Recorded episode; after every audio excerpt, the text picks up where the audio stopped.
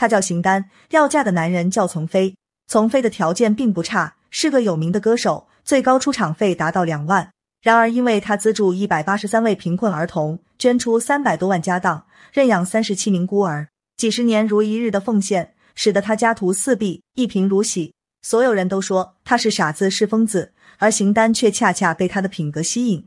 她不顾父母的反对，毅然嫁给了他。婚后的他们依旧未停止做慈善，可他们的无私奉献换来的却是双双殒命。邢丹的葬礼上，母亲肝肠寸断，哭了几度晕厥。五岁的女儿不知道死亡是什么，别人告诉她妈妈去了天堂，她哭着说：“我要妈妈，不要妈妈去天堂。”丛飞和邢丹有着怎样的故事？他们的女儿如今怎样了？丛飞原名叫张崇，一九六九年出生在东北辽宁的农村，父母都是地地道道的农民，每天日出而落，日落而息，挣的钱只够一家八口打打牙祭。丛飞从小喜欢唱歌，但那个年代。穷人除了种地赚钱是没有资格有爱好的，他也只能将梦想埋藏在心底。初二时，家里实在没能力负担学费，丛飞理解父母，辍学去了镇上的银行当了出纳。工作之后，每天三点一线，生活实在乏味，他便利用业余时间学起了系统的声乐知识。几年后，经过努力，他竟考上了沈阳音乐学院。一九九二年，他从音乐学院毕业。那个年代。音乐只是小众人玩的奢侈品，在老家根本找不到相关的工作，回去种地是不可能了。恰巧赶上南下的打工热潮，所以他也跟随人潮，只身去了广州。然而现实很骨感，初到广州，人生地不熟，工作也没着落，走投无路。他去工地搬过砖，刷过盘子，也睡过桥洞。后来他去路边卖唱，遇见好心的观众。会给点辛苦费钱，大部分人都是听完就散了。一天下来挣的钱还不够维持生活，本以为这辈子就这样了。然而一个女孩的出现改变了他的命运。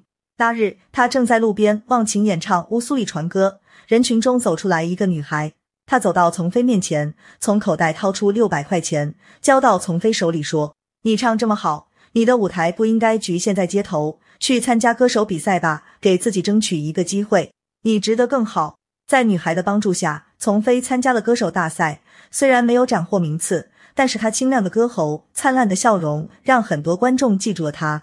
从那开始，他的商演不断，拜歌唱家郭颂为师，赚的钱越来越多，名气也越来越大。故事到这里应该是个很好的结局。然而，丛飞却并未朝着最初的轨迹前行。一入慈善深似海，丛飞就是如此。一九九五年，从飞参加失学儿童重返校园义演，演出结束以后，他将身上的两千四百元现金全部捐献了出去。之后，他了解到自己捐的钱能帮四十多个山区孩子完成一年的学业，这让他萌生了巨大的满足感。这次演出后，他便把慈善当成了主业，捐钱义演，甚至为了义演推掉赚钱的商演，严重的时候还要赔偿高额的违约金。据说那些年。他做义工的时间超六千小时，一演高四百多场，资助一百八十七位贫困儿童，认养三十七名孤儿。在孩子们眼里，丛飞是伟大的爸爸；而在妻子的眼里，他是不合格的丈夫和父亲。为了做慈善，从飞家里一贫如洗，厕所门坏了就简单用报纸随便糊一下。久而久之，妻子十分不理解他，数次劝说无果后，妻子提出了离婚，并抛下两岁女儿瑞瑞，独立离开了这个家。不过，丛飞是幸运的。离婚几年以后，他遇到了美丽善良的女孩邢丹。邢丹比他小十三岁，当时是深圳航空公司的空姐。经人介绍认识了丛飞。初见时，邢丹以为丛飞出场费两万元，经济条件应该不错。可去他家后，五十几平的房子里，除满墙的爱心大使、优秀义工、优秀志愿者奖状外，没一件值钱的家当，甚至连冰箱都没有。再看看他年幼的女儿。一股莫名的感动和心酸涌入心头。从那以后，邢丹便经常去他家料理家务，照顾女儿。而那时，丛飞因为忙碌的工作，已经患上了严重的胃病。一次，丛飞在南京胃病发作，几天都没办法进食。邢丹知道后，在电话里急得眼泪都要掉下来。他说：“求你别扛着了，赶紧回来。你的演出费多少？我给你。”面对邢丹的关心，丛飞摸不着头脑。旁边的一位大姐看出了问题，笑着说：“傻小子，人家姑娘看上你了。”邢丹年轻漂亮又善良，在丛飞眼里，她就是高洁的天使。可自己离了婚，还带着个孩子，后面还有一百多个孩子要养，拿什么给人家姑娘幸福呢？为了不耽误邢丹，丛飞刻意回避着邢丹的关心，把爱意隐藏在心底。然而就在此时，一场意外却让他们走在了一起。那次，丛飞资助了多年的大学生刚从音乐学院毕业，想让丛飞安排他进深圳歌舞团，可深圳歌舞团编制已满，丛飞帮他联系去一所中学教书，可这大学生不仅不感恩，还一肚子怨气，与丛飞断了来往。丛飞很伤心，自己拼命工作，省吃俭用，到头来家人不理解，连自己资助的孩子也不理解，病痛缠身的他一时想不开，竟带着一瓶安眠药。上了莲花山，准备离开这个寒冷的世界。就在这时，电话响了，是邢丹打来的。电话里传来邢丹急促的声音：“哥哥，你怎么了？怎么这么就不接电话？你在哪？”这一声“哥哥”喊得从飞泪流满面。他把地址告诉了邢丹，邢丹火速赶到了他身边。听完从飞的苦楚以后，他一下子扎进了从飞的怀里。“你不是什么都没了，你还有我，还有瑞瑞。”那一刻，两个相爱的人紧紧抱在了一起。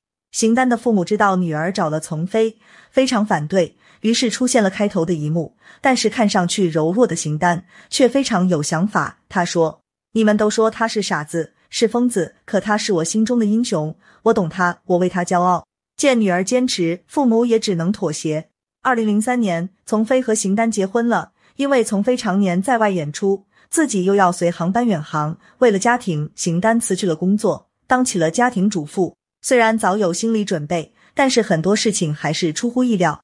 从飞太善良了，有的人买房、买床、生活费、学费，甚至没住的地方，都来向从飞借钱，而从飞几乎是有求必应。邢丹对他说：“我不反对你做好人，但是不要做过头了，养成一些人不劳而获的习惯。”面对妻子的提醒，从飞总是笑笑，默不作声。二零零四年七月，邢丹跟着丛飞去黔南贫困山区给孩子们送学费。